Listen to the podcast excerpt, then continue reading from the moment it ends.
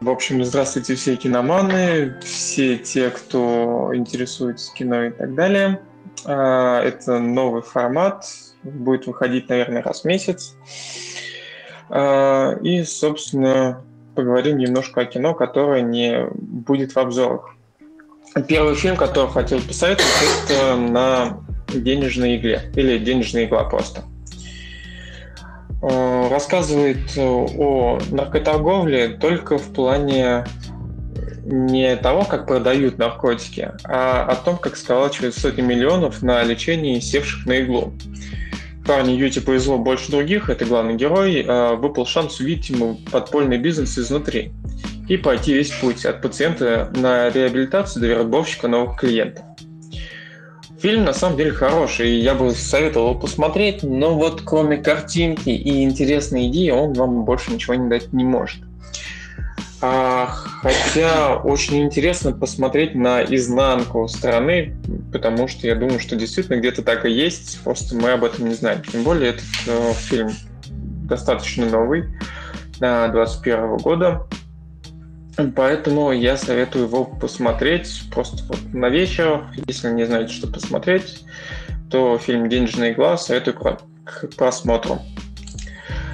А, из последних новостей у нас э, Netflix заплатил 450 миллионов долларов за сиквел «Достать ножи». Это одна из крупнейших сделок э, в истории стриминга. Вторая и третья часть детектива «Достать ножи» выйдут на Netflix. Э, стрим-сервис приобрел продолжение. Причем он участвовал, в торгах участвовали на сиквел также Amazon и Apple. Что интересно, Дэниел Крейг, скорее всего, получит э, самый, большую, самый большой гонорар. А, но вообще приятно будет, на самом деле, увидеть этот фильм, посмотреть продолжение, потому что первая часть была действительно хорошей, и это был очень качественный детектив ты даже не знаю, с чем сравнить, ну, потому что прям реально смотрится на одном дыхании э, и, и ждешь развязки, пытаясь собрать улики. Вот. Также будут э, продолжение Рики Морти, это уже будет пятый сезон. Э, в сети появится уже появился трейлер, и судя по ролику, в продолжении героям предстоит столкнуться с гигантскими монстрами, пародией на Аквамена, клонами, восставшими из адами и прочим безумием. А на, на экран он вернется 20 июня.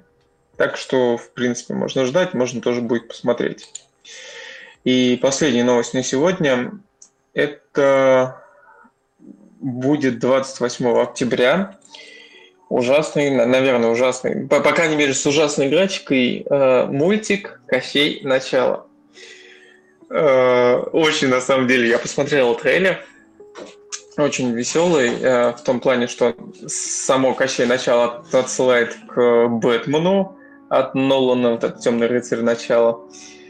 Э, затем смотришь на эту ужасную графику, и там какое-то слияние стимпанка с детским фольклором, вот этот славянским фольклором, и вообще не понимаешь, к чему это, зачем а, при том у главного героя, ну, соответственно, у Кощея. Тут, а, кстати, тоже заимствовали у Диснея, где Малефисента была, ну, смотрели на Малефисенту и выставляли ее как положительного персонажа, просто потому что о ней никто не знал. Тут такая же ситуация. И да, у главного героя будет говорящий меч. Это отсылка либо к коню из э, трех богатырей, а, либо старый мультик есть э, по Fox Kids раньше шел э, «Бешеный пират Джек». В общем, не пойду. Однозначно не пойду. Еще один фильм, э, который я посмотрел на этой неделе, был «Пугало».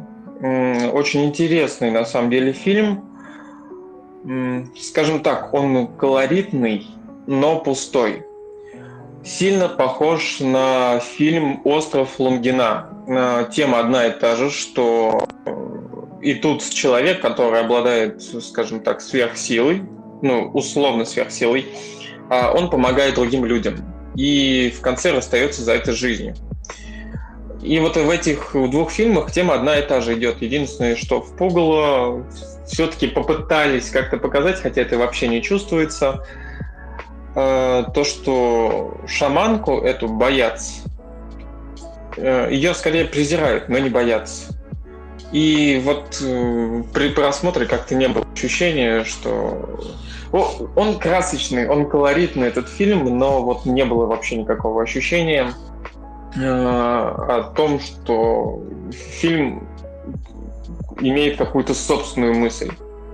То есть реально после него какая-то пустота. Э, после просмотра ты такой думаешь, а куда делись эти два часа? Типа, на что я посмотрел, что, что я запомнил, что я выяснил. Поэтому я скажу, что этот фильм смотреть лучше не стоит колоритный, да, красочный, да, но там все-таки как-то вот вот якуты, они очень интересно показаны их быт, но нет, оно не стоит того. И сейчас э, со мной в условной студии э, сидит человек, зовут Ярослава. Э, мы с ней договорились посмотреть один фильм. Фильм называется «Во все тяжкое». 2018 года с Джонни Деппом, если кто не смотрел. А, короткий сюжет. Человек узнает, э, что у него рак, э, при том, что он даже не курил. А, он, этот человек, является учителем в университете и просто пытается с этим как-то смириться и начать жить э, полной жизнью. Первый вопрос, Ярослав, к тебе. Я посоветовал тебе этот фильм только потому, что чувство, что нужно двигаться дальше после этого просмотра, нужно стремиться к чему-то, что жизнь одна, и что она вот может вот-вот закончиться. А у тебя оно вообще появилось? Ну, после просмотра этого фильма нет. А на эту же тему другие фильмы, там, как а, «Пока не сыграл в ящик», «Достучаться до небес», мне там как-то более и теплая нотка, и то, что надо да, жить здесь сейчас, появилось. Здесь как-то Здесь мне больше понравилась игра Кенни. Угу. То есть, а вот ты говоришь э, сыграть в ящик, ты там вот есть теплая нотка, а тут ее не почувствовал, то есть тут вообще мрак? А, тут как-то Нет, тут немножко было как-то сложнее. Какая-то недоговоренность есть в фильме. Какая-то не раскрытая нота, скажем так. Я так как рисовала. Угу. То есть, ну, а в положении вернемся к актерам. Джонни Депп, да, я считаю, великолепно сыграл. Особенно то, что он, в принципе, уже старый. Ну, не старый, а возрастной актер, да. Я с вами согласна. Так, Джонни Деппу 57, между прочим. А, ну, соответственно, ему ну, там было 53, угу. где-то так. Вот, и да, ему на самом деле очень подошла эта роль, я считаю. А взаимоотношения отцов-детей? А, да, вот чувствуется у них очень близкие отношения с дочерью. И это видно по фильму. И даже заключительная сцена, когда прощался с дочерью. Вот. А, понимание между отцом и дочерью. И очень приятно. Вот это трогает. А, также мы с Ярославой уже обсуждали а, ту тему, что есть разногласия в воспитании отца и матери, конкретно ребенка. А, на примере разговора, когда девочка приходит и признает, что она лесбиянка, мать отшучивается и смеется над ней, а отец с пониманием говорит, типа, цени момент. Вот мы с Ярославой уже обсуждали этот момент, и Ярослава утвердила, сказала, что по сути, нет никакой разницы в воспитании. Я правильно все сказал или все-таки есть? Ну, не то, что воспитание, а в отношении к этой проблеме. Вот э, у Ричарда, у главного героя, который заболел, у него как раз просто безграничная любовь и доверие к дочери. А, ну, мама, наверное, всегда знает, как правильно и как лучше. Тут э, нет таких доверительных отношений между мамой и дочерью, как с отцом. То есть, в принципе, тебе ближе по поступкам э, является главный герой, то есть Джонни Депп Да, конкретно. да. Ну и там вот эта безграничная любовь к дочери, и на протяжении всего фильма он э, выясняет, э, спрашивает у дочери, интересуется, как у нее развиваются отношения с ее подружкой. А, еще есть какие-то персонажи, которые тебе запомнились? А, друг его, вот, который, наверное, чисто эмоционально он воспринял болезнь Ричарда, главного героя, чуть ли не примерив ее к себе, вот это было очень. Если Ричард держал внутри и не выказывал это наружу, то а, у его друга все это было вот действительно как-то... Он не смог это спрятать, все эти чувства внутри, они были, наверное, на показ. Сопереживание, такое чувство, что он теряет друга, что их друга приходит конец, и это было очень видно, конечно. А, несмотря на то, что фильм все-таки он такой тяжелый, с э, понятной темой о смерти, я все же считаю, что юмор там есть, юмор достаточно интеллигентный, легкий, не, не, тяж... ну, не сложный, Не пошло, я бы сказала. Не пошлый, да? Но, в принципе, есть, и Да, как бы они смотрятся легко, я так понимаю. да. Вот, в целом, а, тебе понравился фильм? Стал бы ты его советовать другим? И если да, то почему?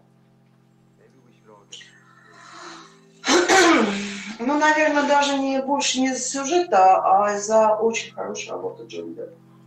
После Джека Воробья тут это совсем другой, другой ракурс, другая работа. Она вообще сложно показать человека, который на грани жизни и смерти, и сыграть это, это сложно. И Джонни Деппу это удалось. А, помимо актеров, может быть, картинка тебе понравилась, музыка? А, как- В целом, как ты, как ты охарактеризуешь полностью этот фильм двумя предложениями? Если, соответственно, если ты согласна там, посоветовать его кому-нибудь, вот посоветуй нашим слушателям. Для меня, конечно, такое сомнение, стал бы я второй раз смотреть этот фильм. Вот. Потому что...